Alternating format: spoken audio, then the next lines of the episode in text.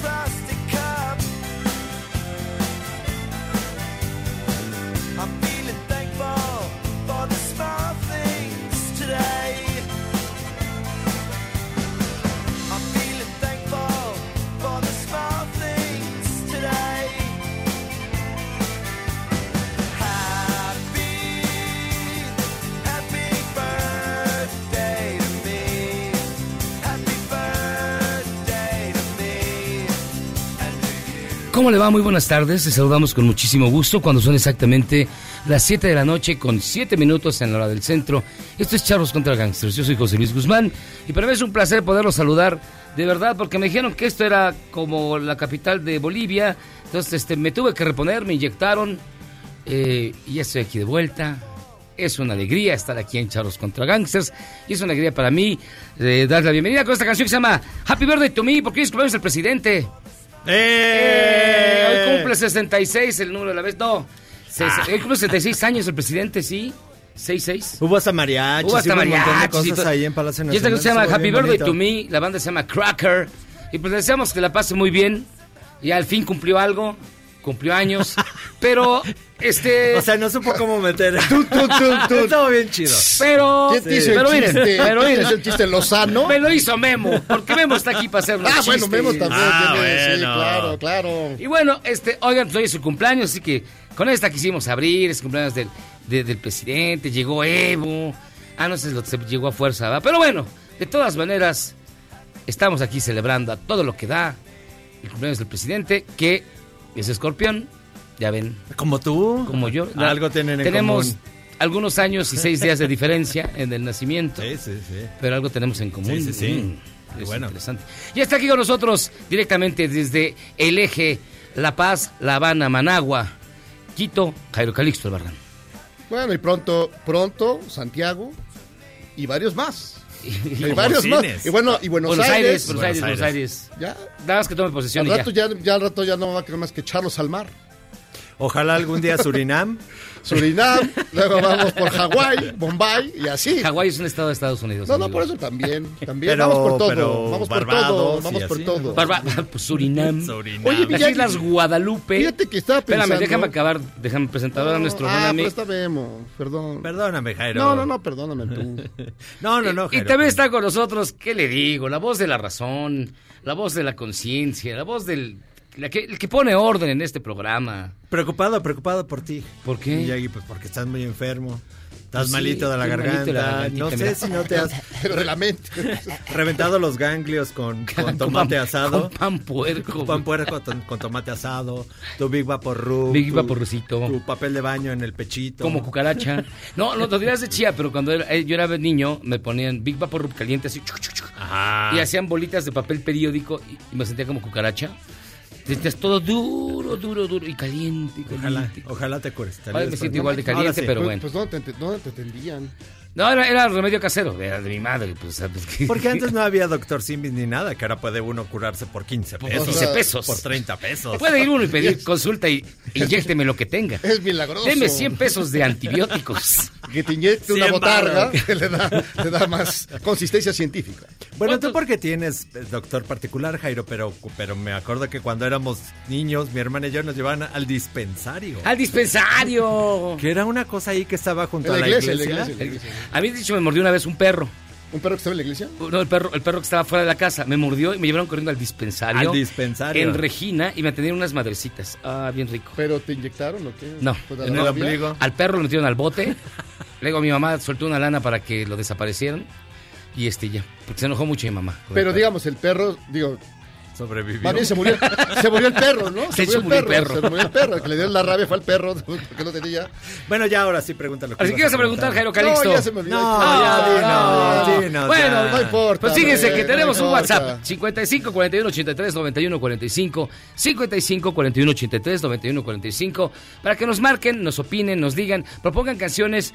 Hoy es miércoles, que tal no sabemos qué hacer con los miércoles, así que este mándenos sus propuestas, vamos a ver qué hacemos Ya con hubo los uno por miércoles. ahí de propuesta, pero... De, de que vengan, de que vengan a poner su música o de que podemos hacer miércoles de viniles, no sé, lo que ustedes quieran para que usted- todos estemos a gusto y contentos en este que es el mejor programa de la radio, que inicia como siempre con su bonita y gustada sección. ¿Ya lo tome, tío? Porque la presidenta de Bolivia, o bueno, de lo la, la única que aceptó porque no había No, nadie, pero proclamada con su No, la que, Biblia. ace- la que aceptó, sí fue, sí estaba agazapada en la maleza, no Yanin, esperaba ahí meterse. Yanin Áñez se llama. Era Digo que los Zapata mexicanos, allá. le- mexicanos le damos mucha lástima. Ay. Escuche usted, chuchu. A mí me da mucha pena los mexicanos, porque de algo de lo que nosotros queremos salir, ellos decidieron entrar. Ojalá que México, ojalá que los mexicanos no pasen estas situaciones tan desafortunadas que hemos pasado nosotros solamente por reclamar el hecho de vivir en democracia y libertad, solamente por querer eh, reclamar el hecho de que se respete el voto nuestro cuando vamos a las urnas. Yo espero que México no pase por todo lo que por todo lo que hemos vivido nosotros durante este tiempo. Pues ya nos lo echaron para acá, Me ya ofende, que... me ofende un poco. A mí también me O sentido sea, ofendido. vini- Viniendo de ahí que se metió a la brava. Ajá. Que había tres personas a la hora de su toma de posesión. Que el, que el, eh, el don Calimán, don William Calimán, le puso la. Que no haces buenos chistes de él, güey. Eso te, te- te lo tengo que reclamar. ¿Del Calimán? Sí, de Calimán. No hay buenos Galante de con las mujeres. No, pues William Calimán, el mejor nombre de. Fíjate, No, por ejemplo, ¿Cómo iba Miyagi, eso? si, en tu, si en tu galería de. de Implacable con los villanos. Galante con las mujeres. Galante con las ¿Qué va a decir Solín? Pero por ejemplo, Miyagi, si tú en tu galería de. Nocturna. de todo lo que tú admiras. Está Pinochet, está, está Atila, está... Atila sí está, Atila sí está, sí Está, está. este, bueno, to- toda esa gama increíble. Diocleciano. Sí, Está este Tito. está Tito. Está Vespasiano. Oye, y luego pones a William Calimán, como que baja el nivel, baja el nivel. Un poquillo. Sí, no, William, Calimán es- tiene lo suyo, señora de paciencia. William Calimán. Y en su sección todos queremos ver a Evo porque ahora la estrella de... Qué bueno que llegó Evo porque a todos se nos olvidó el culiacanazo. Qué bueno, porque venía cayéndose la popularidad. No, pero Qué es- bueno que llegó Es Evo. curioso que, que en la reforma hayan dicho, anda escondido. Y no, ahí está. Aquí está. Ahí está, frente a todos. De Memo. Ya, ya, ya, así se pone diario. Este, es, todos queremos ver a Evo. Roger Waters le mandó un mensaje en las redes sociales. Don Roger. ¿Qué es esto? Evo Morales, si ves esto, espero que tu exilio sea corto. Tu de- gente te necesita. Necesitan un líder como tú. Has sido el primer líder indígena en toda Latinoamérica. Has realizado un trabajo maravilloso, sacando a tanta gente de la pobreza, dándoles valor y revalorizando nuestro sentido de la dignidad. Oh, tócame.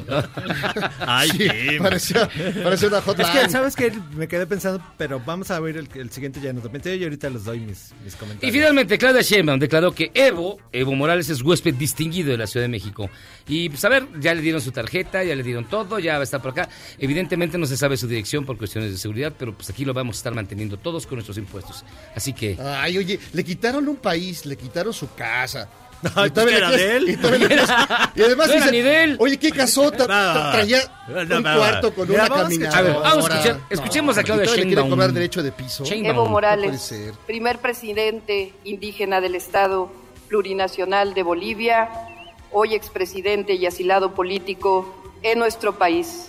Es un orgullo y un honor tenerlo aquí en esta sede y es usted un huésped distinguido de la Ciudad de México. Eh, yo digo, cuando uno llega de huésped a una casa, pues te dan la toalla. dan la te dan- toalla, te- o sea, la que toalla le, limpia, que le le dan la toalla que no huele a gato. Pues su tarjeta del metro le deberían de dar. Sí. La del ICEN. Su, su cliente frecuente del Miniso, Del porque hay un montón. del- del mini- del del Miniso, del Miniso, del Starbucks que hay De hecho, fíjate, de hecho yo, yo sospecho que lo van a llevar a vivir a Villacuapa para que no extrañe Bolivia. ¡Ay, qué gacho eres! hijo Para que sea, para que diga, ay, güey, sigo en La Paz. Amigos de Villaguapa, ya se le puedes venir a linchar a Miguel. hecho, yo creo que lo van a poner por allá.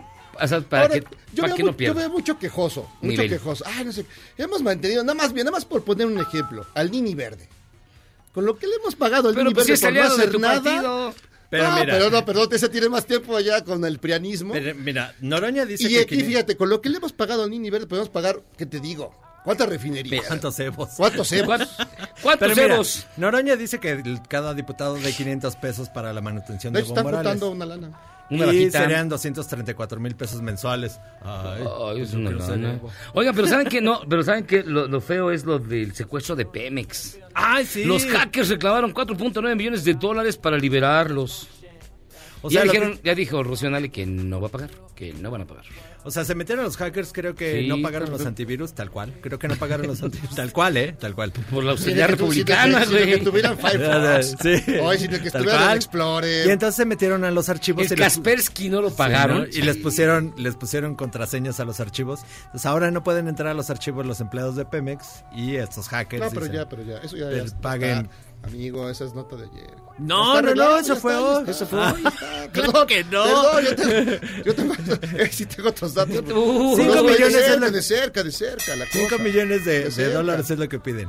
Sí, no, pero 4.9 en, millones en de dólares. bitcoins, ¿no crees que así? No, no, no, no, no, pues claro, Bitcoin que es la moneda que no se puede rastrear. 565 bitcoins. Sí. Pero lo dijimos también porque no todo el mundo sabe cuánto es un bitcoin. Sí, digo, sí, sí. también.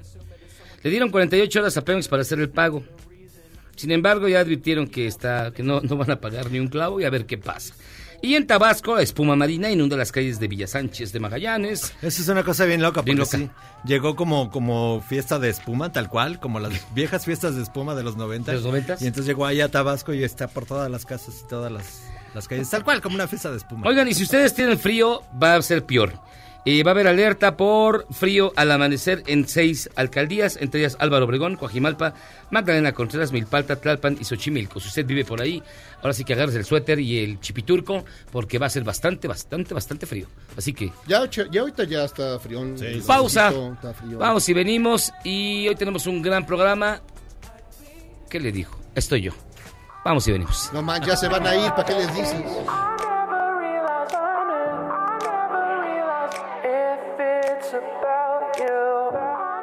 ¿Quieres salvarte del reggaetón? ¿Y esos sonidos que solo te hacen pensar en Omar Chaparro como un buen actor? Charros contra Gangsters regresa después de un corte, solo con la mejor música para una debida sinapsis. Este podcast lo escuchas en exclusiva por Himalaya.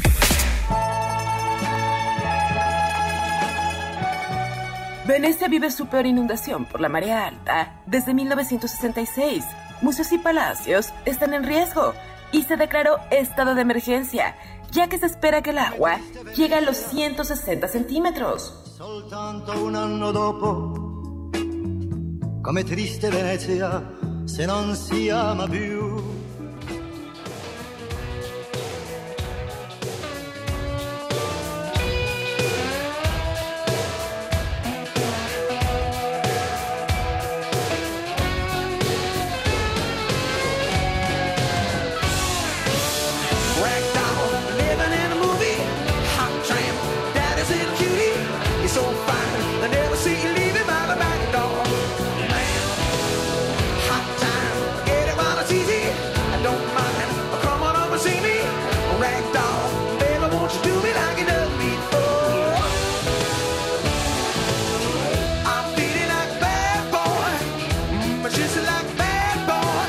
Retache aquí en eh, Charles contra Gastres con una, una vieja buena rola.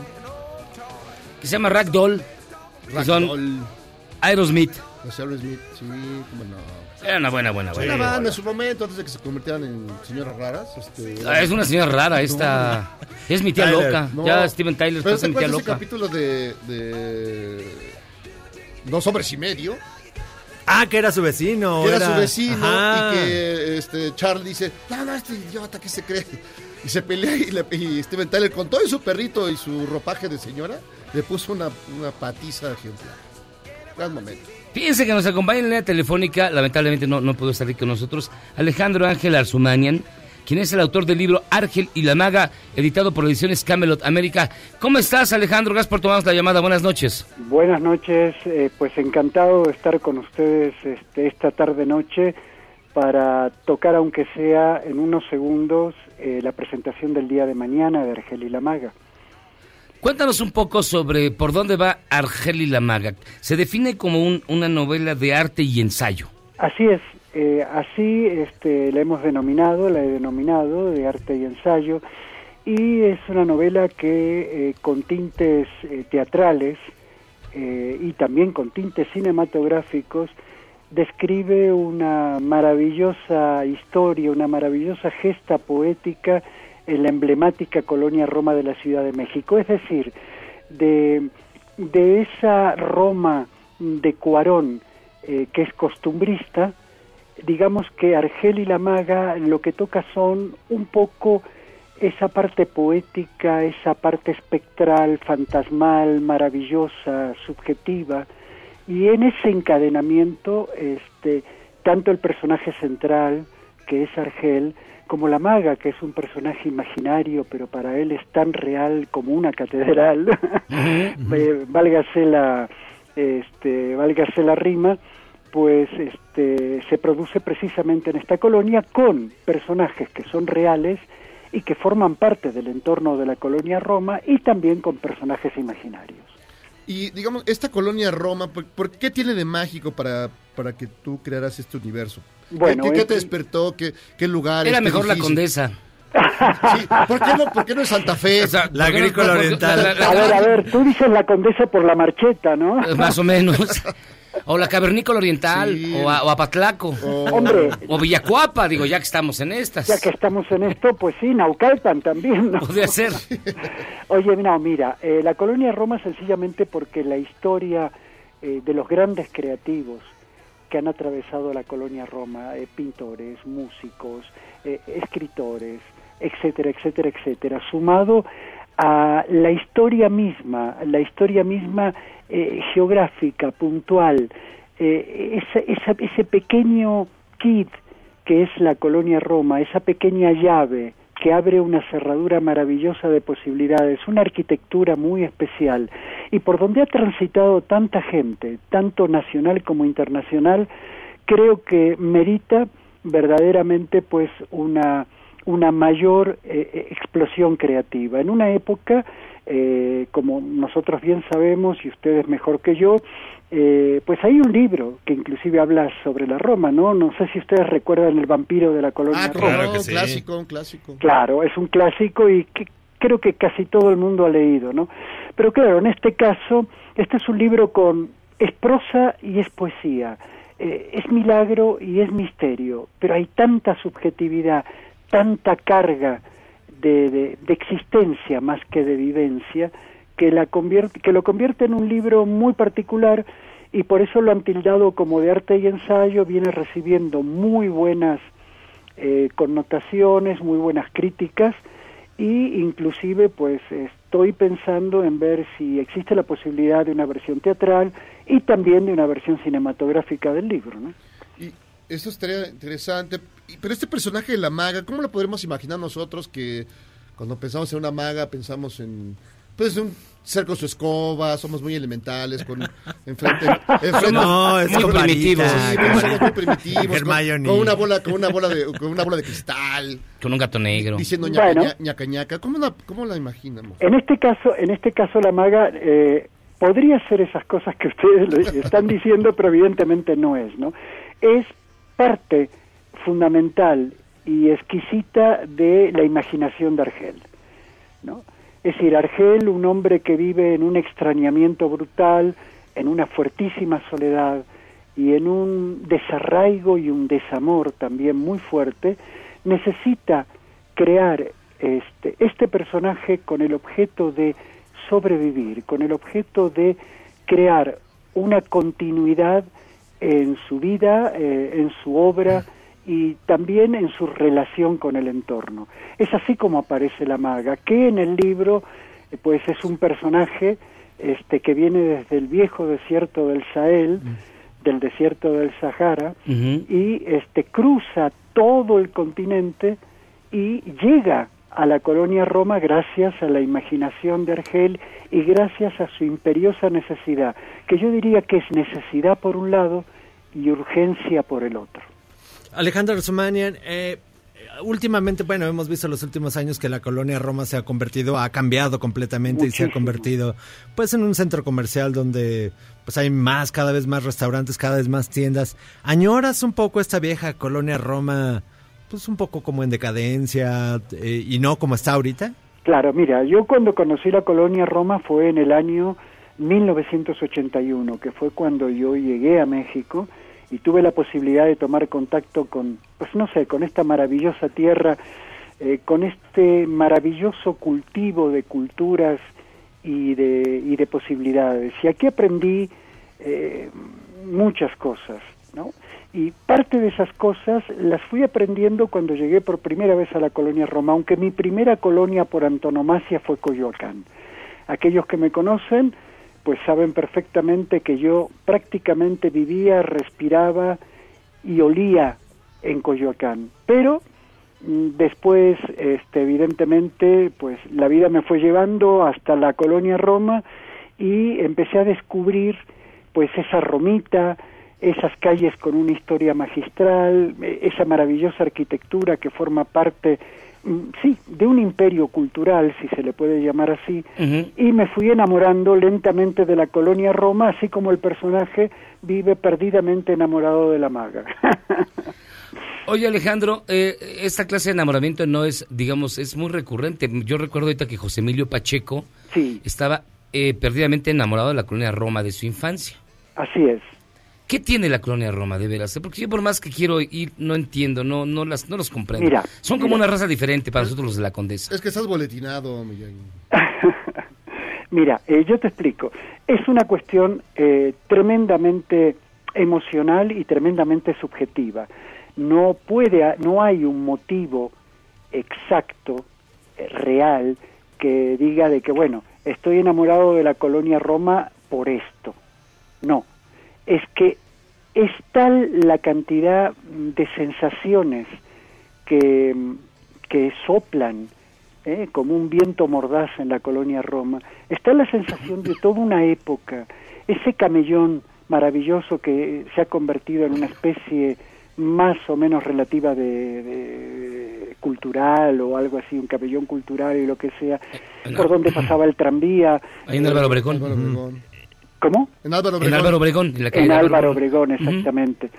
Pues tiene, tiene un encanto muy particular, por eso te digo que es tremendamente, tremendamente subjetiva. Ahí se han dado historias, inclusive, increíbles, de todo tipo, absolutamente de todo tipo, desde las más bellas hasta las más crueles. Digamos que en un pequeño territorio se dan este, una serie de, de situaciones y de posibilidades que muchas veces en otras partes no se dan. Sí, por ejemplo, hay colonias, este, pues no sé, Coyoacán misma, que me parece una maravilla, como San Ángel, como San Jerónimo, Claro. etcétera, etcétera, etcétera, que también tienen una historia muy fecunda. Pero lo que pasa es que la gente que ha transitado por la Roma ha impregnado a la Roma. Todos, eh, toda esa masa de creativos increíbles, así como en Coyoacán, han impregnado la Roma, han dejado pues no sé, un hálito especial, ¿no? Han dejado un aliento, un aliento creativo que es muy difícil de determinar, pero que definitivamente un creativo lo percibe y a partir de lo cual va creando no solamente una novela o una composición musical o una pintura, sino que lo que crea verdaderamente es una emoción que lo obliga a pasearse una y otra y otra y otra vez por sus calles y sus callejuelas y tratar de capturar una información que definitivamente está perdida porque ni siquiera en los libros aparece. Alejandro Arzumanian, muchísimas gracias por estar con nosotros. Danos detalles de la presentación el día de mañana. Claro que sí, la presentación va a ser en la Escuela de Escritores de México, que está ubicado eh, en la calle Pitágoras 446. Esto es la Narvarte Poniente. Muy bien. De la delegación Benito Juárez y va a ser a las 7 de la tarde. Ah, muy bien. Entonces, repito, va a ser Pitágoras 446, Escuela de Escritores de México, a las 7 de la tarde en punto, habrá firma de ejemplares y presentará, presentarán, pues este evento, este Julio Bravo por parte de la librería de la Escuela de Escritores de México y Sofía Escalera, una escritora. Muy bien. Perfecto. Pues Alejandro, felicidades por tu libro y continuamos muy pendientes. Bueno, pues muy agradecido por darme esta posibilidad de llegar a todo ese maravilloso público que ustedes vienen arrastrando día tras día y espero que alguno de ustedes o todos los que quieran pasen mañana precisamente eh, para ver la presentación de esta novela que tiene un punto muy importante mm, que comentar. Cada presentación de esta novela, ya llevo ocho en la Ciudad de México, es completamente diferente y se dan situaciones increíbles y maravillosas de interacción con la gente. Gracias a todos ustedes y gracias a vuestro público. No, me contrario, gracias a ti. Esperemos mañana. Mañana vamos a mandarte a Michael, así que si ves a alguien entrando como que te quiere saltar, no es nada malo, es nuestro Es operador. Michael. Es Eh, Michael. Nada más una cosa, Alejandro, como Dime. vecino de Coyoacán, me siento traicionado. Espero que el próximo libro hable sobre Coyoacán. No, la Roma es más bonito que Coyoacán. No, pero es que hay unos pasajes muy, muy bonitos en Coyoacán, que no es nada más la plaza. No, Mistacalco, Mistacalco. Nuestro calco querido, nunca te podré olvidar. Hagamos una cosa, a ver si en una próxima novela pues se da la oportunidad de hablar de Coyoacán. A- Coyoacán lo conozco muy bien, fue mi primera colonia y entonces este también podría pues tocar ese tema indudablemente. Pero yo quise centrarme en la Roma y recuerden que este libro, mis queridos amigos, Ajá. no fue escrito después de la Roma de Cuarón. Este libro fue escrito hace 10 años atrás o 12 años atrás, corregido en varias oportunidades hasta que finalmente una maravillosa editorial transoceánica, asturiana, española, que es editorial Camelot, le dio el fundamento, le dio la posibilidad de la publicación y me ha dado un gran, gran, gran espaldarazo y tiene un catálogo maravilloso, entre paréntesis, con autores que son, ahora sí, de novela. Alejandro, muchísimas Hasta gracias y mucha suerte en la presentación. Gracias. Hasta pronto. Suerte, mucha suerte. Alejandro Arzumanian, Argel y la Maga, editado por Ediciones Camelot América, se presenta, como ya escuchó usted, el día de mañana. Y yo estoy en contra también. Yo quiero que escriba una novela sobre la condesa, que se me hace más interesante. Ahí pasaron cosas más interesantes que en la Roma. Cada quien haga su novela ya. Sí, pues sí, de Iztacalco. En, en Azcapotzalco, en Tlane, Tlane y varios más. en Ecatepec. Pausa, vamos y venimos. Esto es Charlos contra Gangsters.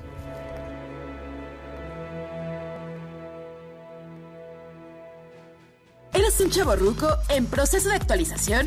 Charros contra Gangsters te trae la mejor música luego del corte para que apantalles a otros chavorrucos menos informados. Este podcast lo escuchas en exclusiva por Himalaya. Un bebé resultó afectado durante la protesta de la policía en el Aeropuerto Internacional de la Ciudad de México, ya que le cayó gas pimienta que arrojaron los inconformes. Además del pequeño, el saldo del bloqueo dejó 32 lesionados.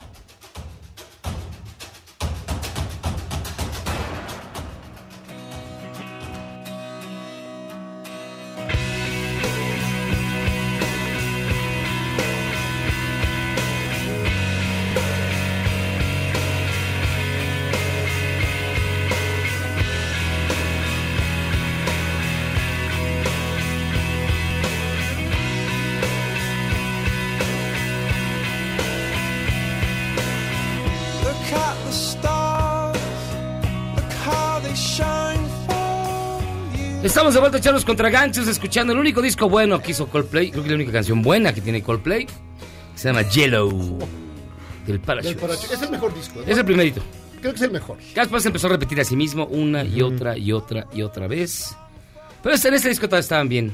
Sonaba bastante interesante, mi estimado Jairo Calixto. Sí, pues esa banda, esa banda, ese disco es muy bueno. El Parachute, y, sí. Y sorprendió y luego ya después como que lo demás ha sido un poco repetido. Es como de canción de boda. Después se convirtió como en todas las bodas. Lo- lo mismo. Tenían, tenían canción de. Nos dice Luis, saludos charros contra gangsters, que uno quieres regresaste, Miyagi, gracias. Sergio, saludos a todos. Primo. A todos, especialmente a Dafne y a todos los de la producción. Minerva, qué bueno que regresaste con Chairo Calixto. Marcos Vargas, ya ves cómo si te quería Ese tu mamá. Ha de haber sido... Y Beto Evo, ese huésped distinguidísimo.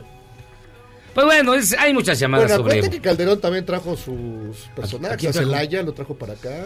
¿El de la cajeta? Al de Honduras. No, no, no. Ah, pues ahí Perdón, fue, perdón. ahí fue- fue cuando conoció a su mujer, eh, Marcelo. Perdón, pues sí, pero será el sereno. Pues lo trajo y lo trajo, bueno. Se casó con y el nadie embajador. dijo nada y ni le hizo de jamón. Pues Porque Celaya era un dictador suelo. sí, claro. Igual que este. Bueno, este, gran- este- este vino a darnos clases de cómo reelegirse cuatro veces. Pero bueno, vamos a otra cosa.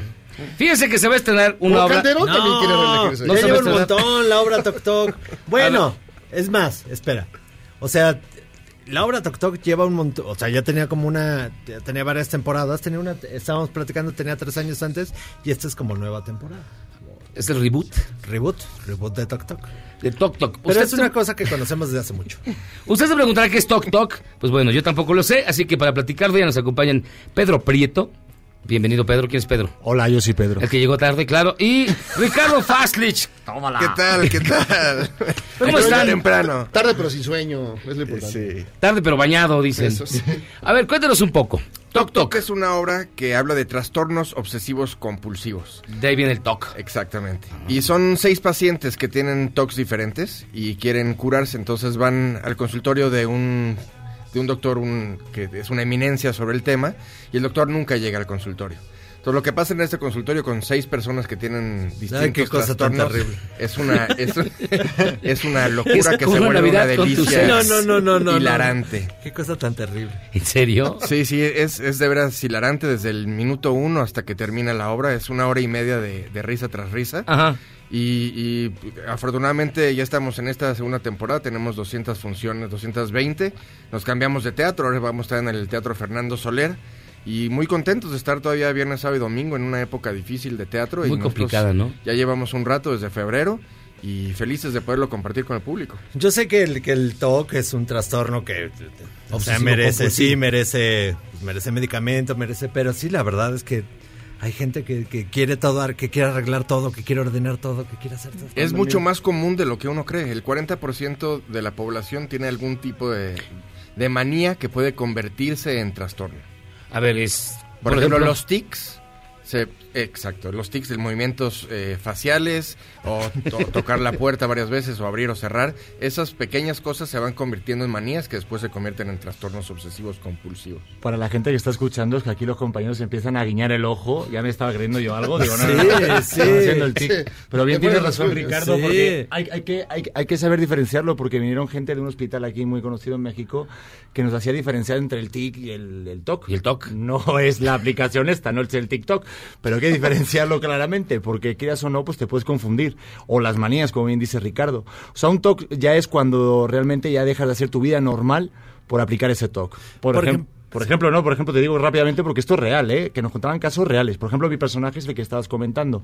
Está obsesionado con la simetría, con el orden.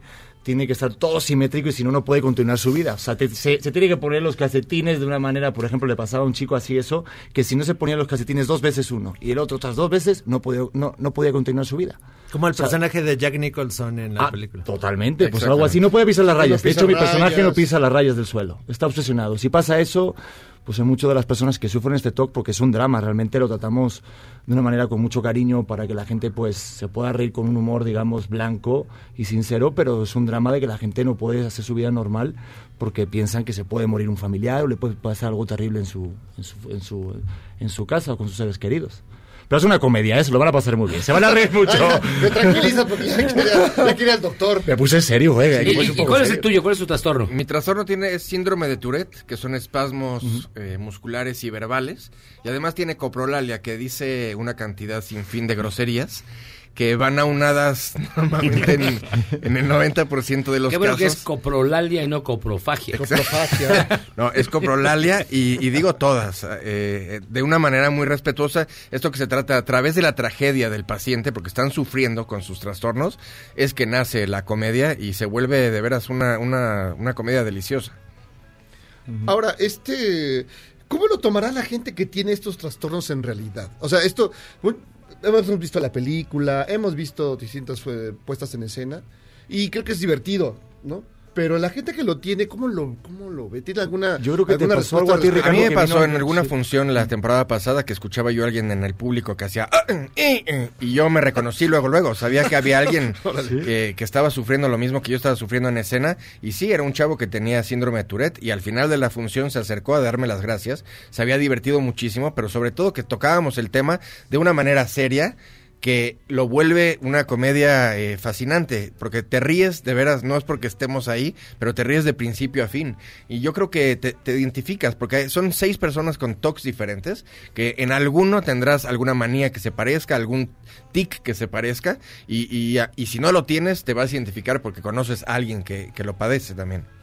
Ahora, ¿y fue difícil eh, ya montar el personaje? Mucho. Con, con toda esa zona. Te ahorro la pregunta, O sea, mucho. digamos, ¿tú eres eh, así clavado, eres un control freak y esas cosas? ¿o? Yo sí, yo tengo mis rituales, ¿eh? porque también es que creo que todos los tenemos. ¿eh?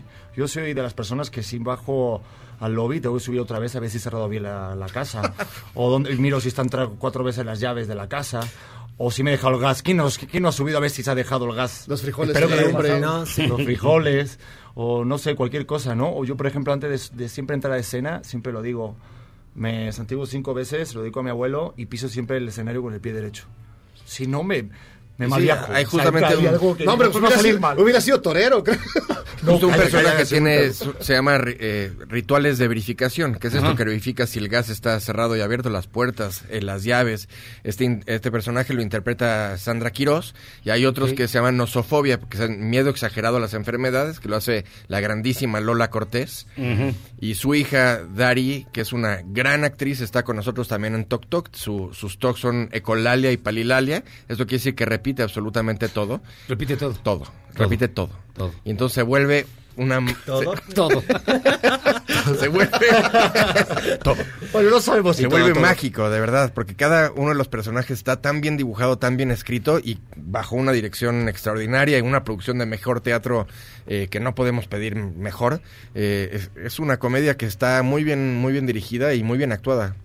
Ahora, regresando eh, un poco, la obra se, se escribió en 2005, o sea, sí, y, y después llegó aquí a México y decíamos que eh, son tres años los que tuvo la temporada pasada. digamos. Sí. Pegó, o sea, sí pegó aquí en México, es por todos lados, todo- toda la gente platica de, de Tok Tok. ¿Sí? eh, Es que es una obra que lleva 10 años en Argentina, perdón, pero y, y luego lleva 7 años en España. Y está adaptada porque es una obra originariamente francesa. Fíjate el humor de los franceses, que es bien, eh, digamos, Sí, lejano, sí. por llamarlo de alguna manera. sí. Pero lo adaptaron muy bien. Lea Angelín lo, lo adaptó muy bien a- al humor de Argentina y creo que se adaptó también muy bien. Se tropicalizó, que creo que Ricardo puede hablar mucho mejor de la primera puesta en escena aquí, en México, y triunfó, y en España, y creo que países de Sudamérica también. Sí, la primera temporada duró 1250 funciones y en esta ya vamos en 220 y esperemos llegar a las mismas. Vamos, ahí Y vamos. no, y no han tenido problemas porque de veras mucha gente estamos en el, en el reino de lo políticamente correcto.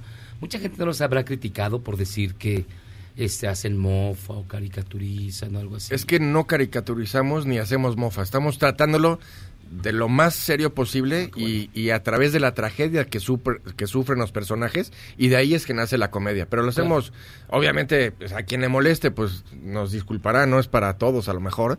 Y, y yo en mi personaje digo palabras altisonantes. por ejemplo, por ejemplo, di una. Puta, es que digo todo.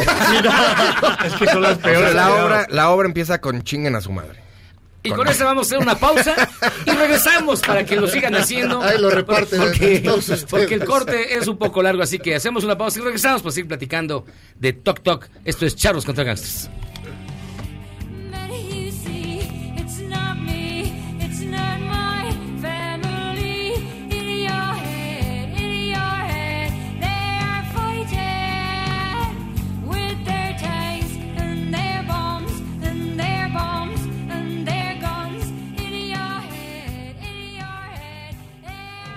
Es humano y perdonar divino. ¿A poco no se siente chido negar que fuiste uno de los 30 millones? Si aguantas este corte largo pero ancho, descubrirás por qué es tan chido. Este podcast lo escuchas en exclusiva por Himalaya. Después del corte, somos más políticamente correctos. Todas y todos estamos de vuelta en Charros contra Gangsters.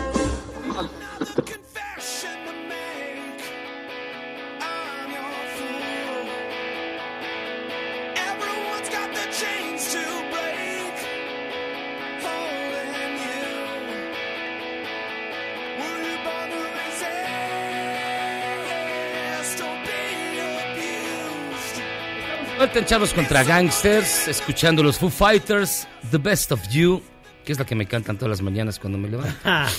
Tus gatos. Mis gatos.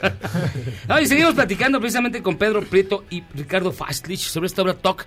Bastante interesante. Suena divertida y suena al mismo tiempo interesante por toda la comedia que se genera a través de, de la situación de estos personajes. Sí, y, a través de la tragedia, ahí platicábamos ahora en el corte de los demás personajes, hay uno que, que tiene una onda con los números y cuenta absolutamente todo. Y eso es, eh, se llama aritmomanía y entonces se vuelve... A este personaje lo manda su esposa, el doctor, porque ya no aguanta que viva en un mundo en donde absolutamente cuenta todo. El tiempo, los focos, eh, los metros, los segundos. Y, eh, la combinación entre todos los, personajes, más un asistente que es el referente del- doctor, eh, nos está diciendo si llega o no llega, si llega más tarde, si va a venir o no, hace que detone los toques de absolutamente todos y se vuelva una, una comedia que, estamos muy orgullosos de trabajar en ella. Y aparte tiene un mensaje, ¿eh? porque muchas obras de teatro, quieras o no, no te dejan, o simplemente es para divertirte.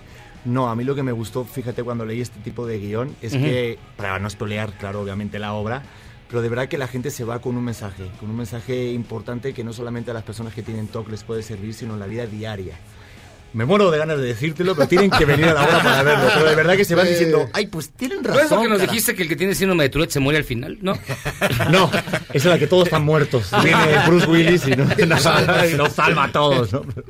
Entonces, ¿en dónde se está presentando y con qué horarios? Estamos viernes, sábado y domingo en el Teatro Fernando Soler, los viernes seis y media y nueve, los sábados 6 y 8.45 y los domingos cuatro y media y seis y media. E importante que este próximo lunes tenemos función extra, especial. Por ser el puente. Porque es ser puente a las ser seis y media de la tarde, así que tienen ahí suerte. de- Una sola función. Y tenemos boletos, tenemos cinco boletos dobles Sí. para ver para este viernes. Para a viernes ver Toc 15. Toc. Excelente. Descubren sus manías, sus tics, sus tocs. Sí, estaría padre y después, quien quiera, podemos platicar después de las funciones, Sí. con mucho gusto. Con mucho gusto. Llamen al 5166-1025 y contesten. La pregunta que va a hacer en este preciso instante, Eh, Pedro. ¿Cuál?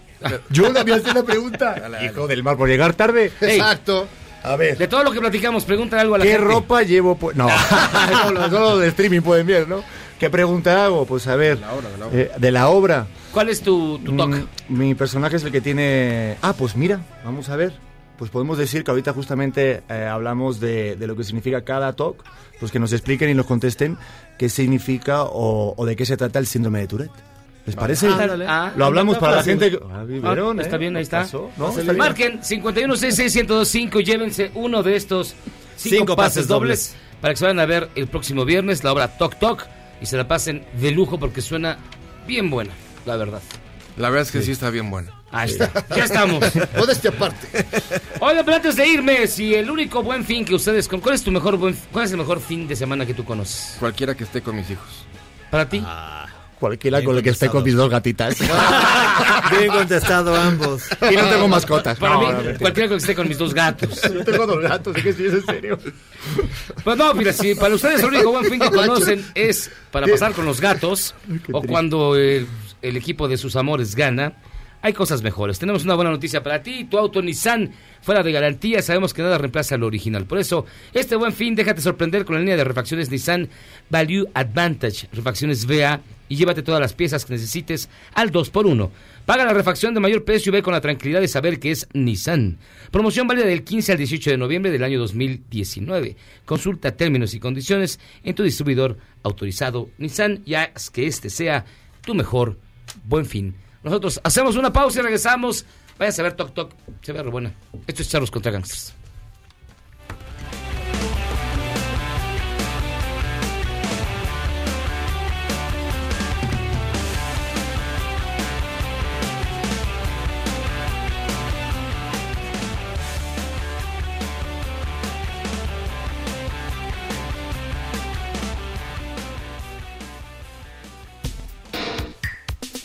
De cambio, solo los mejores seguimos a flote.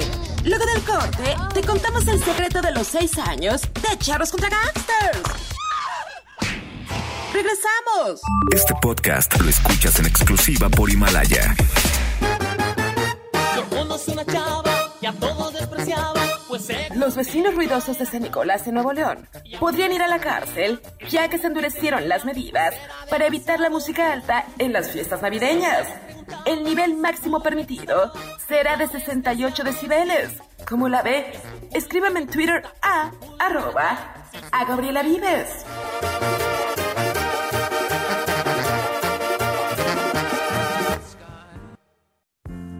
Satellites gone up to the skies. Things like that drive me out of my mind. I watched it for a little while. I like to watch things on TV.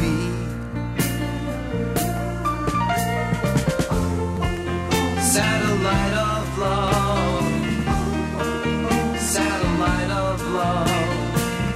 Estamos de vuelta en Charlos contra Gangsters escuchando Satellite of Love del LP Transformer del maestrazo Lou Reed con una foto de nuestro buen amigo Mick Rock. Y este sí lo puedo presumir, este lo tengo autografiado por él. Él tomó la fotografía de Lou Reed para este disco que es un imprescindible si a ustedes les gusta la buena música. Transformer, Lou Reed, Satellite of Love y sirve para recibir esto al maestrazo Fernando Sicilia Montes de Oca. ¿Cómo están? Bien, tú. Bien, bien, bien. Bien, aquí trayendo un, Con un nuevo librazo. libro que se llama El Mexiconario, un diccionario estado por estado, que es un trabajo increíble porque nos costó muchos años, porque es, Jairo, que un yucateco se pueda comunicar con un duranguense. Es- o que eh, un ¿hay tamaulipeco manera? con un ¿Eso oaxaqueño. tiene sentido? Sí, sí tiene sentido, sí tiene sentido. Y Sí, hay que saber sí, que nuestro lenguaje es completamente florido, increíble, y que mientras el emisor le llegue al receptor el mensaje, es un lenguaje completamente, com- este. ¿no? Este, útil, completo, no hay mejores lenguajes que otros, entonces creo que quedó una cosa padre, hay una, hay un, ¿cómo, cómo le dicen a esta cosa? ¿Prólogo? Prólogo. Un prólogo, que está medio, prólogo medio escrito. o presentación. Una presentación, digamos, bien Una bonita, bien linda. Ajá. Está her- hermosísima, escrita por un tal José Luis Guzmán, José Luis Guzmán. que, que arranca Ah, con una frase de, perder de Alfonso Reyes. Ventas y demás, ni modo. Y No, ya se vendió todo, quedan tres, entonces dije. No, se Miyagi. En mi presentación inicié con una frase de Alfonso Reyes que dice... ah, él, él, él se, como, como paz, dice, y me vuelvo a citar. Y me vuelvo a citar, cito, y me cito y me Como dije. Si a los cultos estuviera confiado dar el aliento a los idiomas, todavía estaríamos hablando en latín. Exactamente. Claro, la, la lengua, Exactamente. la lengua está viva. Exactamente. Y creo que es, es un ejercicio padre. Hay lenguajes que entendemos todos los mexicanos. Estos no nos entendemos porque El vas a Yucatán. el lenguaje del amor. No, el lenguaje de chingar, de pendejo, lo entendemos todo. El del madrenario, por ejemplo. Ese es universo. Ah, a ver, eh, no pongas una sorpresa, Jairo. No sé de qué me estás hablando. Va, te voy a decir. Jai- Jairo, Jairo se robó la herencia de ¿Otra su vez? hermana, de su de la herencia que dejó sus papás. No tiene madre. Eso sí se entiende. No te pierdas la próxima revista de Algarabía. No tiene madre. Acabo de decir Mm. exactamente lo mismo lo y nos acaba. y llega un peruano y dice, Sí, "Lo estás diciendo, ¿no? Eso es general en la República. Nos, enti- nos entendemos Sí. como mexicanos, pero no nos entendemos en estas cosas acucupachar en Tabasco. Acucupachar. Es cargar al niño en tus brazos. Eso es bien bonita. O, o cucar, ca- cucar allá, que también es un significado es? muy particular, que es como meter cizaña. Cucar. Ah, como, Como- tú. ¿Me estás cucando? Este, sí, es cemento. cucando. No, no existe. pero bueno. Está Yo una como, vez tuve fíjate, una- calilla. No te cabe una calilla. A ti sí te cabe una calilla. no sé. Hasta tres. sí no sé ni... No, Ni de nada, dónde. Nada, porque Depende del tamaño de las De calillas. las calillas. La calilla. Es de Colima. De Colima. Fíjate que una vez, en, una vez en Aguascalientes me dijeron sobre unos chavos, estaba buscando a alguien y me dijo, están planchando en la, en la banqueta. Y fuiste a ver, Y yo dije, ¿qué están haciendo? Estaban platicando, solamente estaban sentados uno junto al otro, platicando, Ah, ok. estaban planchando. Pero es, yo lo entendí completamente diferente, porque para mí aquí chilango planchar es otra cosa completamente diferente. Sí, agarrar una plancha y No, la camisa. alguna otra cosa. Exactamente. Fíjate que en, en San Luis Potosí hay varias y muy padres. Y una es potosinear. Ah. Potosinear. ¿Hace cuánto echas mucho, Eh, que- mucho ron potosí? ¿No? ¿No es esa? no, no Ah, es ok, esa. Ves a una persona que no que conoces eh, del otro lado de la banqueta y te haces güey porque no quieres salude- este, saludarla, ¿no? Entonces te cambias de banqueta o te haces eh, ese cuate está potosineando, ¿no? Está no quiere le saludar. le está sacando al parche. Le está sacando al parche. Mira qué bonito está sacar haciendo al buey, parche. se está haciendo buey. Se está haciendo Como buey. tío Lolo. Como, Como el tío Lolo. como Tan el siquiera trabajar, trabajar en el norte, que es el jale, vamos al jale. Acá en el centro es una cosa que casi no se entiende. Al jale, pues. pues vas entre varios y ya. Es- Depende si vas al vapor, sí se entiende. Sí, si vas al vapor. Pues yo no sé por qué la Si sabes. vas en chanclas. Fíjate que hay, ahorita que me, me recordaste, ir a la chamba, la chamba, en, en la Segunda Guerra Mundial les dieron permiso a muchos eh, trabajadores del campo que fueran a Estados Unidos para trabajar. el el pro- el programa bracero, y les daban sus licencias o fuera. Permisos. Porque todo el mundo estaba en el frente, ¿no? Sí, sí, en. La, en la guerra. Para ese permiso te lo tenían que dar en la Chamber of Commerce. En la Cámara de Comercio de Estados Ah, viene Unidos, en la chamba. Ah, eh, y vamos a la Chamber, a la Chamber, eh, a la chamba, quedó de Chamber of Com- Commerce. Órale. Commerce a la, a la chamba. Es bonito, ¿no? A la chamber. Y, y como esas, hay muchas palabras que serán intraducibles. Acuchanar. Acuchanar creo que es envolver a un niño. Envolver ¿no? al niño con el rebozo. Sí, no, no, no me lo aprendí, por supuesto, ¿no? Ah, Apal- apalcuch- apalcuachar en Colima es aplastar. Apalcuachar. Mira que son nacas. Nacas es sordo, medio sordo o que se hace el sordo. Esto en Hidalgo también. Cuando le pide un favor se hace nacas. Mi mamá, mi mamá usaba mucho una Cuacharangalea. Que no sé ¿De cómo la usaba. es? ¿De No, no tengo- mamá? mi mamá es de Tlaxcala, pero A no ver, sé ni vamos a ¿Pero siquiera si existe o le inventó tu mamá? No, le inventó tu mamá. Cuachalangalea. No, pues, Cuachalangalea no me ¿Pero viene. cuachalangaleando. ¿Pero qué? Como Cuachalangaleando tonteando. la noticia. Como tonteando. Como, como, ah, No te hagas güey. haciendo güey. A ver, aquí ya llegué a Tlaxcala. A huisclear. Lloviznar. Está huiscleando. Como lloviznando. Sí, sí, sí. Y, y son palabras de uso común, es decir, ahorita Fíjate todavía que decía, decía Borges que en cuanto ves una lista, sin leerla se ve lo que falta y lo que sobra. Ah, pues. Entonces al final del libro pusimos unas Unas unas, paginitas. unas paginitas para que la gente Le agregue. Ah. agregue o quite. Y dimos agradecimientos a... Yo tengo amigos en Guanajuato, en Querétaro, y les mandé la lista después de la investigación. Me dijeron, esto ya no sirve, esto lo decía mi abuelito, ¿no? Ah, ok. Y así está en, cada uno de los estados quien nos ayudó a, a, a palomear, digamos, la lista, ¿no? ¿Qué es un, ¿Te gusta a ti la vironga? Mm. ¿Con cebolla o sin cebolla? No, sí te gusta. Esa es la cerveza en Tamaulipas. Ah, pues sí, por eso digo. ¿Quién va a traer las virongas para la fiesta? Virongas. Y, y, y, y te quejas cuando digo cheve. No, pues que Cheve es muy setentero. No, sí, Chévez sí es como de la rubia No, no casar. superior. Mitotera. Este está Le gusta el mitote. El meeting. Mangonada. ¿Qué es una mangonada? No sé, que está muy manoseada. Por no, es un raspado de hielo sabor mango con chamoy y miguelito.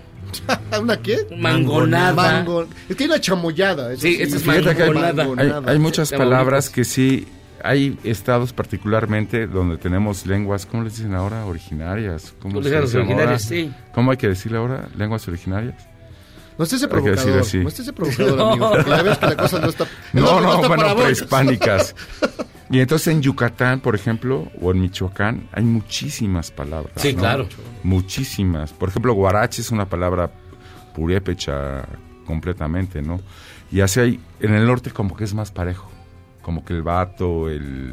El buki Eh, bichi, da un tatalagüita, la cuilta con un vitache y la bichola, por ejemplo. Primo. Ese es de Sonora, es de Sonora. ¿Por qué Es no quisiste viejo- escribir es el, prólogo? No sé, creo que en ese- estaba en una época muy atormentada de mi vida, amigo. Sí, Perdóname. con mucho dinero que no necesitabas más. Nunca- No quiero decir con esto que le- yo lo haya pagado a... Y por cierto, quiero agradecer, estuvo muy bien pagado. Son las mejores tres páginas que me han pagado en toda mi vida. Estuvo muy bien pagado, me alcanzó. Todavía me dura, fíjate. Estás me pagaron desde estás febrero. haciendo tu servicio social. Ya tengo guardado. El Mexiconario, un diccionario estado por estado de Editorial Algarabía. Ya está en todas las librerías, ¿no? Sí, amigo. Y Ah. amigo es, en Puebla le dicen... No, ya no me digas, por favor. Cuando se tapa un excusado, Es el amigo. tapacaños, le dice, pásame el amigo. Pásame el amigo. Para mira, fíjate lo que dice. Alberto Neri, dice, charros, hablando de mexicanario, en Mexicali, Calilla es una persona fuerte. O sea, ¿Calilla? que está mamá Dolores. A ver, vamos a ver. Cali. eh, En Mexicali, en Baja California. Pero Baja Mexicali es Baja California. En Oaxaca, California. No sur, sino la otra. No Zarra, zarra, también me acuerdo que decían mucho zarra en el norte. Viene cachanilla, cacharpa, cachora, camellar, Cherry. O que estás cachoreando. caquino. ¿Qué estás haciendo? Estaba cachoreando. ¿Qué es eso? Fajando. ¿Cómo? Un faquín fajardo, un faquín. Ay, perdón. Churpia, Fajín Fajardo. un, un encuentro. Ah, está toda churpia. está ay. mujer que usa ropa vulgar. Ay. Chicali, Chicali es el de Chicali Mexicali, News. ¿no? botanas, chistoso. Este también No. es muy, muy de Mexicali. Pues mi estimado Fernando, muchísimas gracias. El Mexiconario, No, gran gracias libro. a ti que escribiste el prólogo. Creo que quedó padre. Está creo bien que bonito. quedó el color También. Yo recuerdo Es un buen perfectamente ese miércoles en que nos hiciste una cordial invitación a tres personajes que estábamos aquí. Dos de ellos te fallaron, como siempre suelen fallar. Yo siempre cumplo. me- Sí, ya te Perdóname. es que vi así el futuro, dije, no, está perrón. no, Perrón, perdóname, perrón, perdóname, perdóname. Lamento Bueno. tristemente. La troca. La troca. perrón, la troca, chi. Pues muchísimas gracias, mi querido Fernando. Gracias a ustedes. El Qué bueno que Mexiconario. les gustó. Un diccionario está, está bien bonito. Sí, quedó Bien padre. recomendable, está muy padre. Muy bonito. Así que hacemos una pausa y les recomendamos El Mexiconario de Telegrafía. Vamos y venimos, vamos a platicar ahora. Vamos de la fealdad de Fernando a la belleza. De Memo. No, de Playboy. Unas Playmates nos visita, vamos y venimos.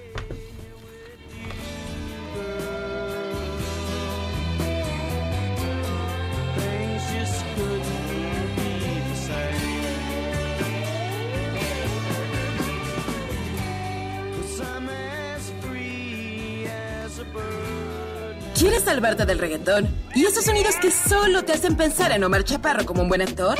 Charros contra Gangsters regresa después de un corte, solo con la mejor música para una debida sinapsis. Este podcast lo escuchas en exclusiva por Himalaya. Lo único mejor que un día sin embotellamientos es poder escuchar Charros contra Gangsters en el periférico. Puedo hacer lo mismo que hace López Portillo y no pago para que me peguen. Continuamos.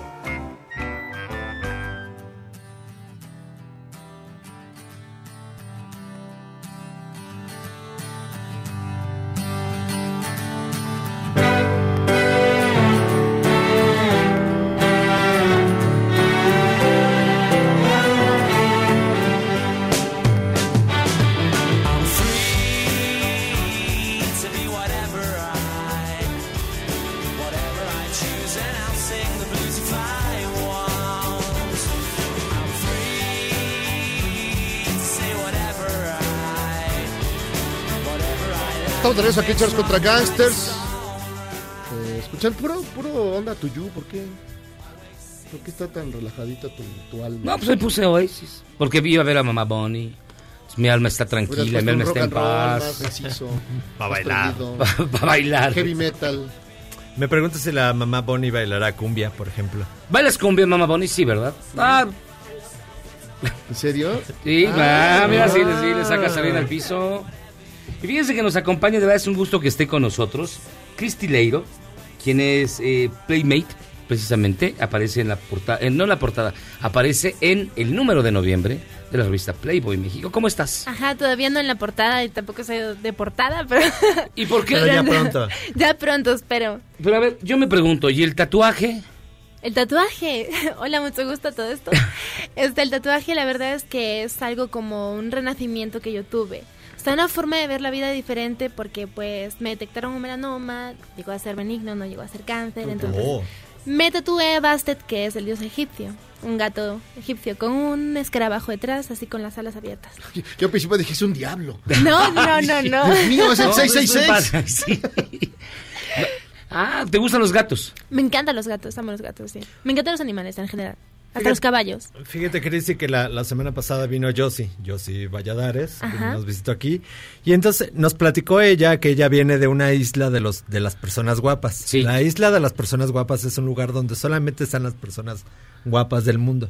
Tú vienes de ahí, de, de esta... Pues la verdad es que no, fíjate en Galicia hay de todo, pero Ah, sí. guapas no No existe. mucho. Pero No existe. la gente guapa todo. como tú le habla a la gente fea. de- Como nosotros. mundo, Yo le hablo a todo el mundo, me encanta Aunque hablarle a todo el feos y horribles como mundo. nosotros, de veras. No estáis feos ni horribles y de hecho yo le hablo a todo el mundo, me encanta, soy a muy pesar de su sociable.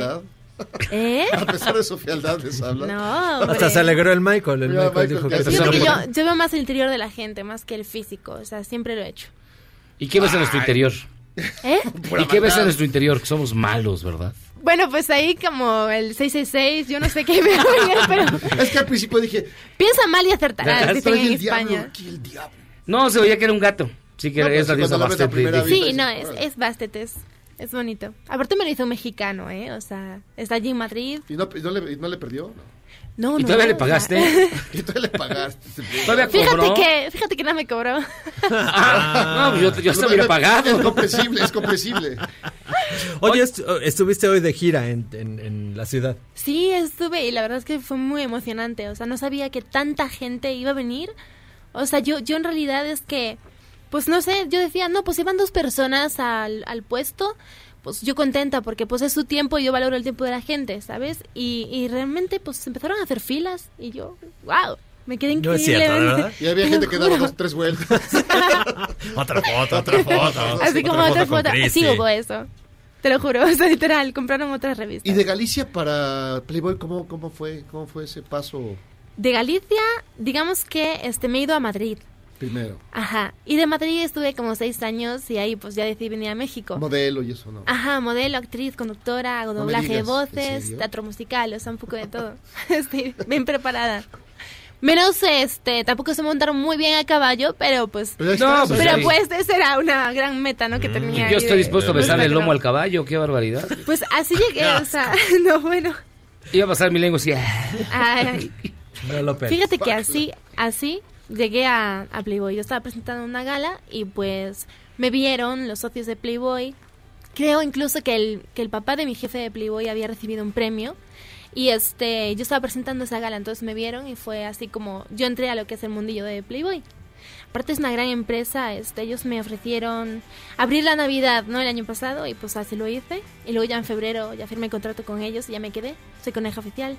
Ah, Aparte de coneja oficial. Sí. Ah, muy bien. Voy al box, o sea, hago, hago eventos, todo lo de Playboy, estoy ahí. O sea, tienes tu uniforme oficial de Ah, conejita, ajá, sí, de sí, las sí. mancuernillas. y el Claro, te vi, te, eh, vi alguna foto por ahí donde estás con uno de los carteles de box. Sí, me encanta el box, o sea, fíjate que desde los 14 años yo he sido chica del cuadrilátero, hasta en Galicia, o sea, imagínate.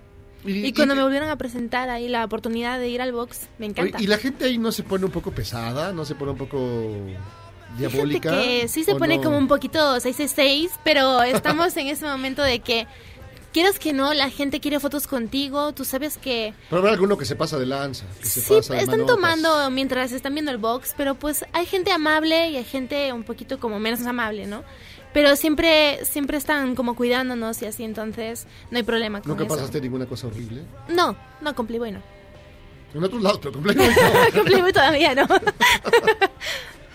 Y de las, de las fotos, ¿qué tal? ¿Qué tal estuvo la sesión? Porque veo que no, no hay muchas de, de, digamos, de desnudo frontal.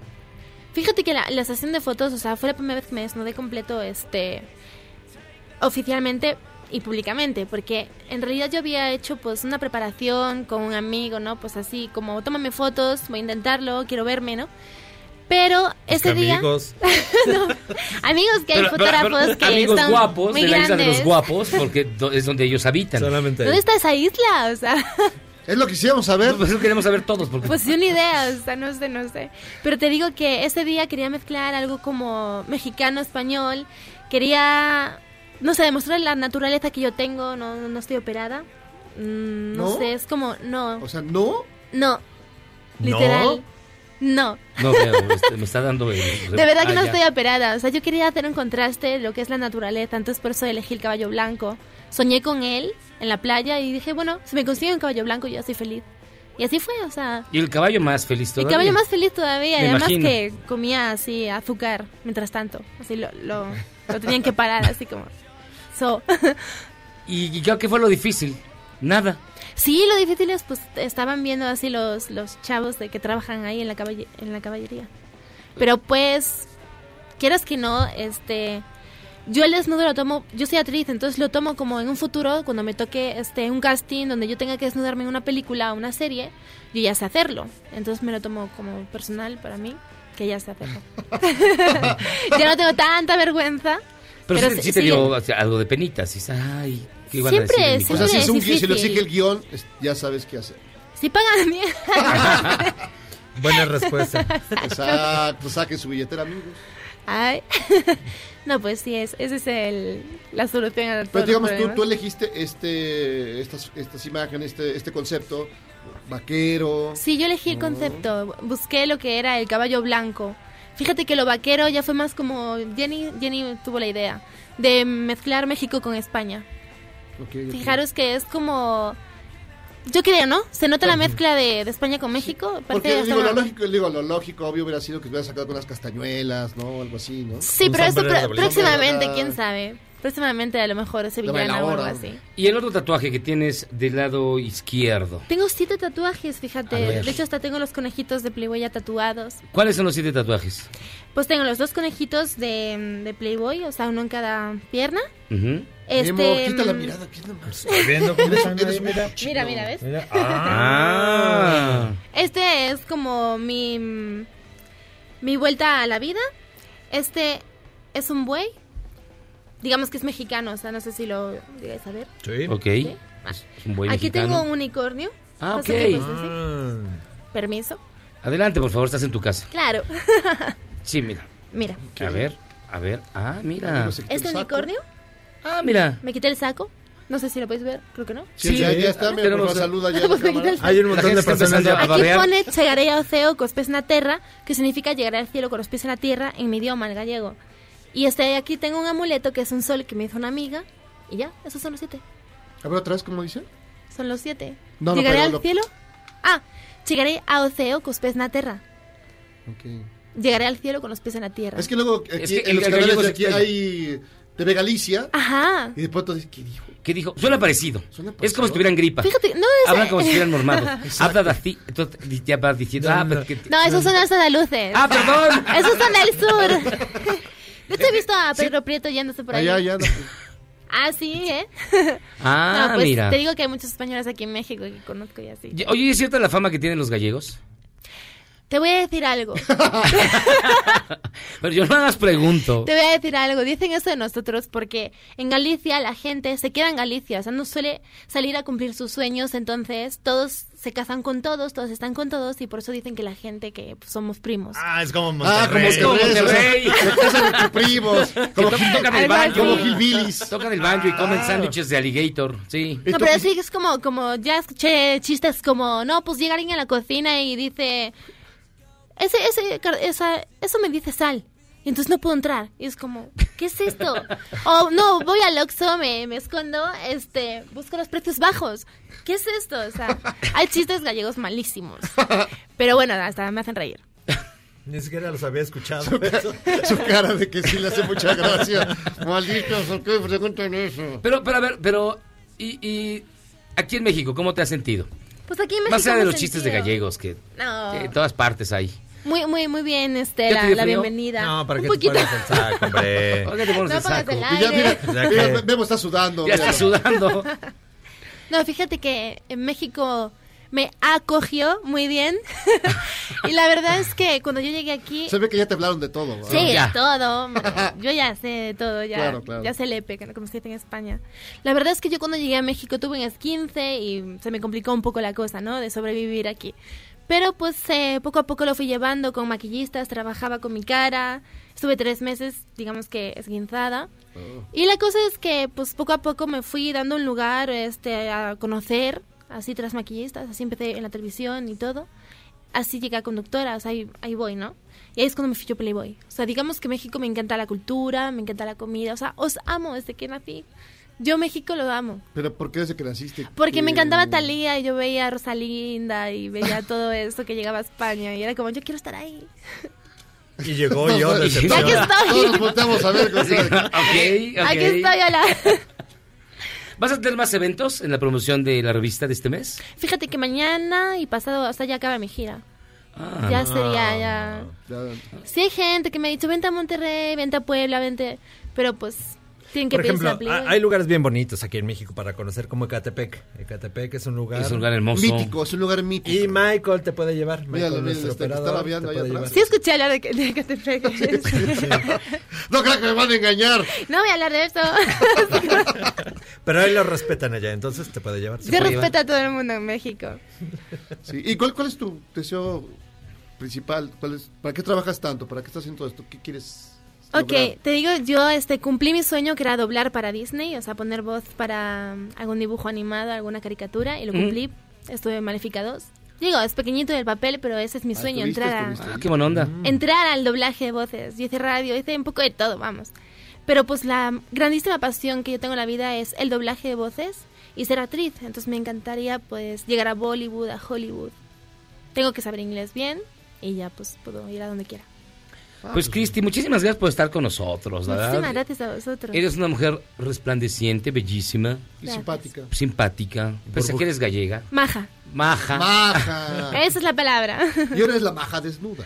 Soy la maja desnuda, vestida y, Y todo. Allá se llama ma- la maja en pelotas. La maja en pelotas. Exacto. Pues muchísimas gracias y muy bonitos tus tatuajes. Gracias. Espero muy pronto volver a veros y ya de Esta portada. foto es, es la que más me gusta. Sí, ¿tú crees, ¿tú crees que, que llegar pronto a la portada? Fíjate que, que sí. O sea, yo busco la, la forma de llegar. Y si no, también en España, Italia. O sea, yo busco las formas. Ah, bueno, cuando nos avisas para estar aquí. Obviamente. ¿Vas a venir? Obviamente. ¿Vas a venir con nosotros? Llevar una porra. claro que sí. si me invitáis, pues Claro yo que estoy sí, por aquí favor. entonces. Oigan, nosotros antes de irnos les tengo una gran noticia. ¿Saben que ya pueden escuchar y disfrutar el podcast de este programa en Himalaya? Así es, Himalaya es la app más increíble de podcast a nivel mundial que ya está en México y tiene todos nuestros episodios en exclusiva. Disfruta cuando quieras de nuestros episodios en Himalaya, no te pierdas ni un solo programa. Solo baja la aplicación para iOS y Android o visita la página en himalaya.com para escucharnos por ahí. Ya saben, en Himalaya no acepten páginas pirata. Esa es la única buena. Hacemos una pausa y agradecemos nuevamente a Cristi que estuvo con nosotros. Gracias. Pausa. Me voy a ir a la isla de los guapos. Sí, te- vas a- Tienes- que llévame a la isla de los guapos, por Parece favor. que cierran a las 11. Ya después eso ya no hay. sí, ya no- Ya ya llegamos no tarde, tarde. ya no da. Mucha suerte. Gracias. Charros contra Gangsters es la suma absoluta y universal de la cultura, la información y el entretenimiento. ¡Ja! No es cierto, pero siempre quise hacer una cortinilla igual a las de otras estaciones. ¡Regresamos! Este podcast lo escuchas en exclusiva por Himalaya. Lo único mejor que un día sin embotellamientos es poder escuchar Charros contra Gangsters en el periférico. Puedo hacer lo mismo que hace López Portillo y no pago para que me peguen. Continuamos.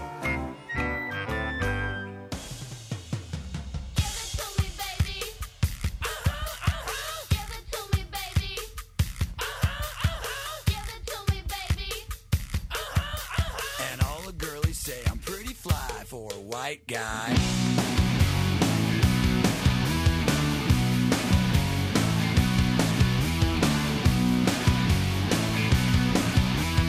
Uno, dos, tres, cuatro, cinco, cinco, seis. You know it's kind of hard just to get along today. Estamos de vuelta aquí en Charlos contra Gangsters, escuchando The Offspring, una canción que se llama Pretty White for a White, Pretty White for a White Guy.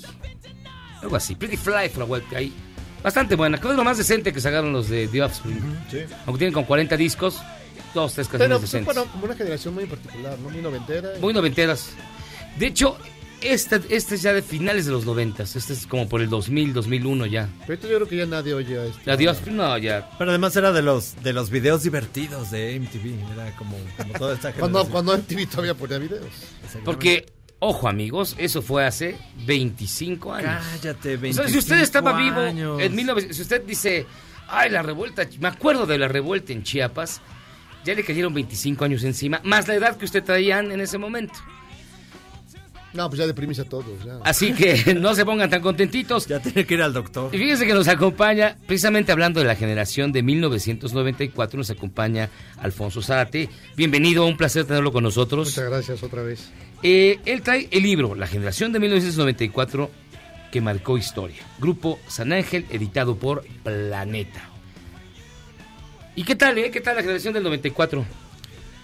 Yo creo que el 94 es un año realmente eh, muy, muy importante en la historia reciente del país. Para la generación nueva hay que decirle que en esos meses, no solamente eh, 94, sino a partir de mayo de 93, lo que tenemos es una serie de acontecimientos eh, con un potencial disgregador enorme. Mayo de 93 es el asesinato del cardenal Juan Jesús Posadas Ocampo en el aeropuerto de Guadalajara, supuestamente por una confusión.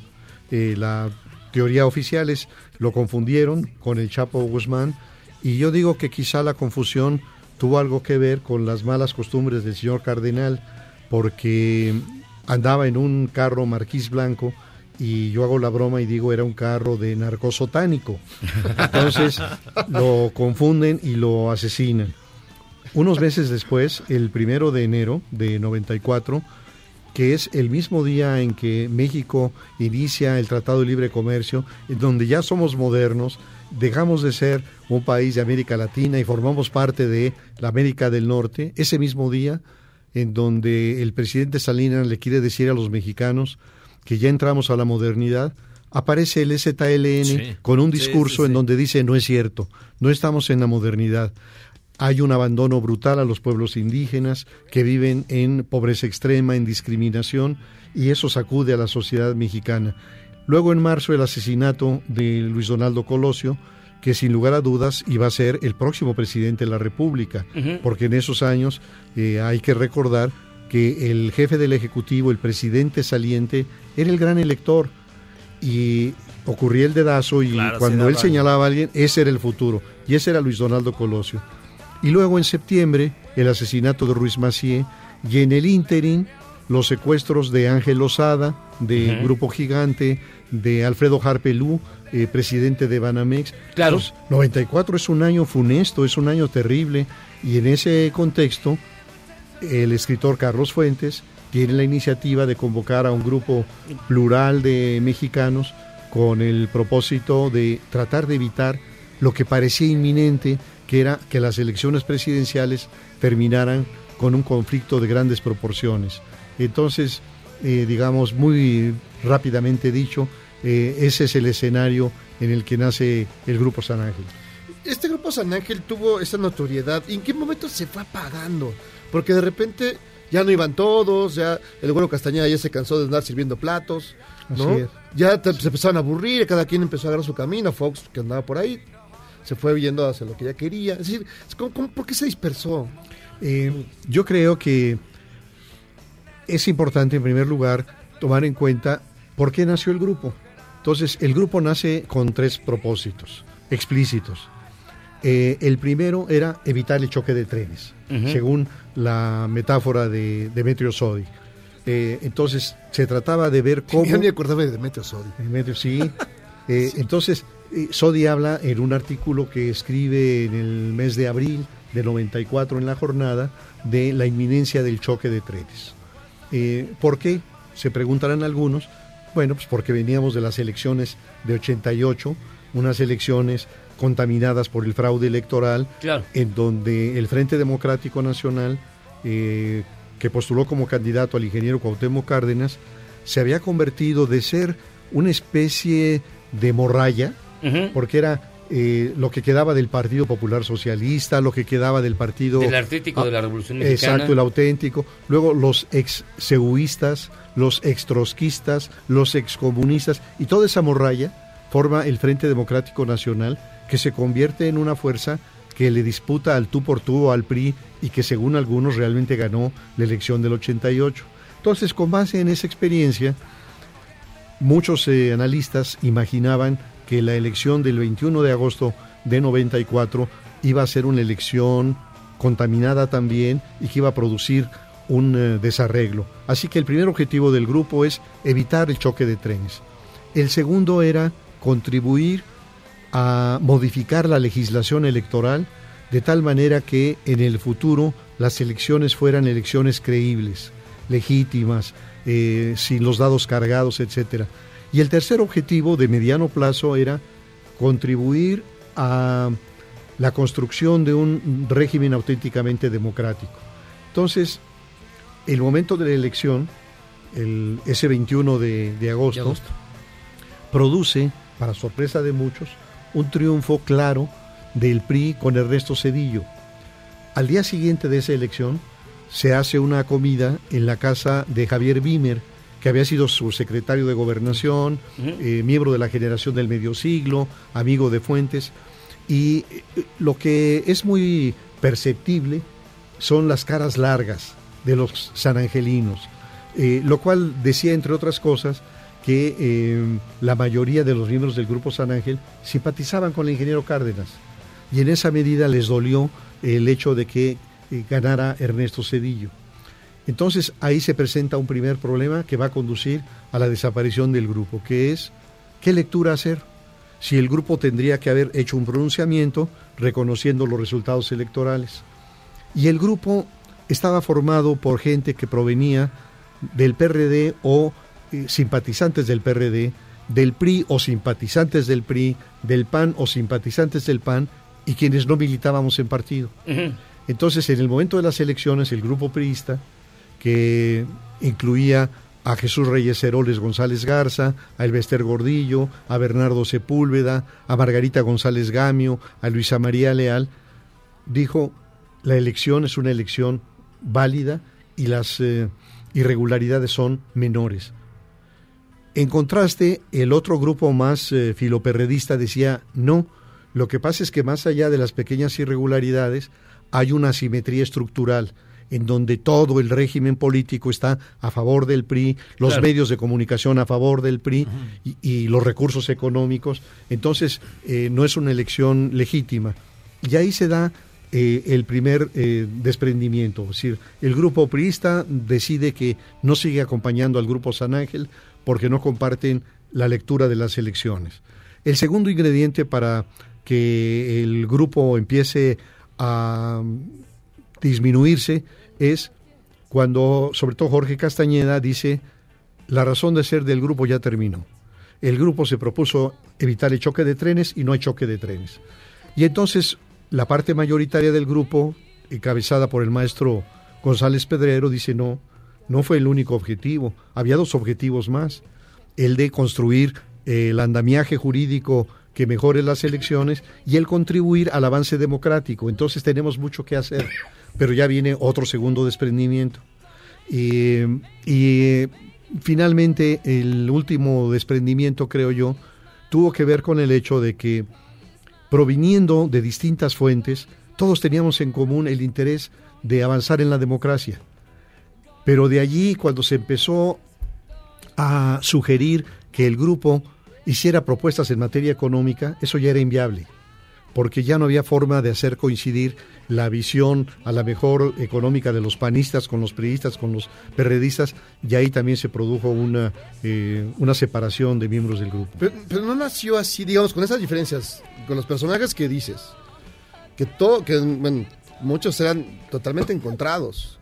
No nació ya con esa dificultad de, de diferencias, pero fundamentales sobre todo, sobre la política, sobre la, Pero la fíjate que, sociedad y demás. eh, eh, curiosamente, eh, yo creo que quienes tuvieron el tino de ir reclutando a los miembros, cuando menos ori- originarios del grupo, eh, encontraron que, que más allá de, de esas eh, filias, o fobias políticas, todos coincidían o coincidíamos en que ya estábamos hartos del autoritarismo, que creíamos que, que ya no podía ser el presidente el gran elector.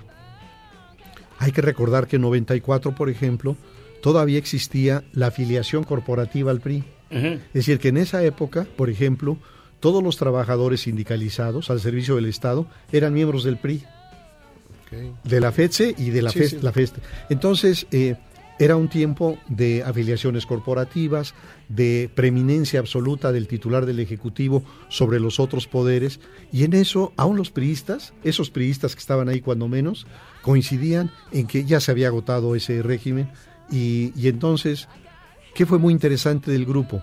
Que se asumió como un grupo de pares, que a pesar de la gran trayectoria de gente como Carlos Fuentes o Monsiváis o Sepúlveda, ex canciller, todos éramos pares. Y entonces asistíamos a las reuniones con reglas muy laxas. Una de las reglas era que el anfitrión conducía la reunión. Entonces, si la reunión se hacía en la casa de Ricardo García Sainz, él moderaba esa reunión. Si era en la casa de Sodi, Sodi, de Castañeda, Castañeda. Y presentaba a nuestro invitado, que era un candidato presidencial o el presidente de la República o líderes empresariales, ellos hacían un planteamiento y se abría la discusión. Y la gente pedía la palabra y se le daba en el orden en que la solicitaban. Entonces, en esa medida, en realidad, hasta la elección, el grupo funcionó estupendamente como un gran ejercicio. Qué ordenados. de- sí, democrático, sí. Qué raro. Sí, Qué raros son. Qué raros eran. Eh, finalmente, a- Alfonso Zárate, eh, autor de La Generación de 1994, ¿cuál eh, se necesita un grupo San Ángel ahora o este es un gran experimento que ya quedó en el pasado y los tiempos han cambiado? No, yo creo que el 94 se va a caracterizar por eh, esa atención y por esos acontecimientos con un enorme poder disgregador. Hoy, obviamente, en el 2009 las condiciones son diametralmente distintas en ese sentido, pero no en otro. Es decir, ¿en qué no son distintas?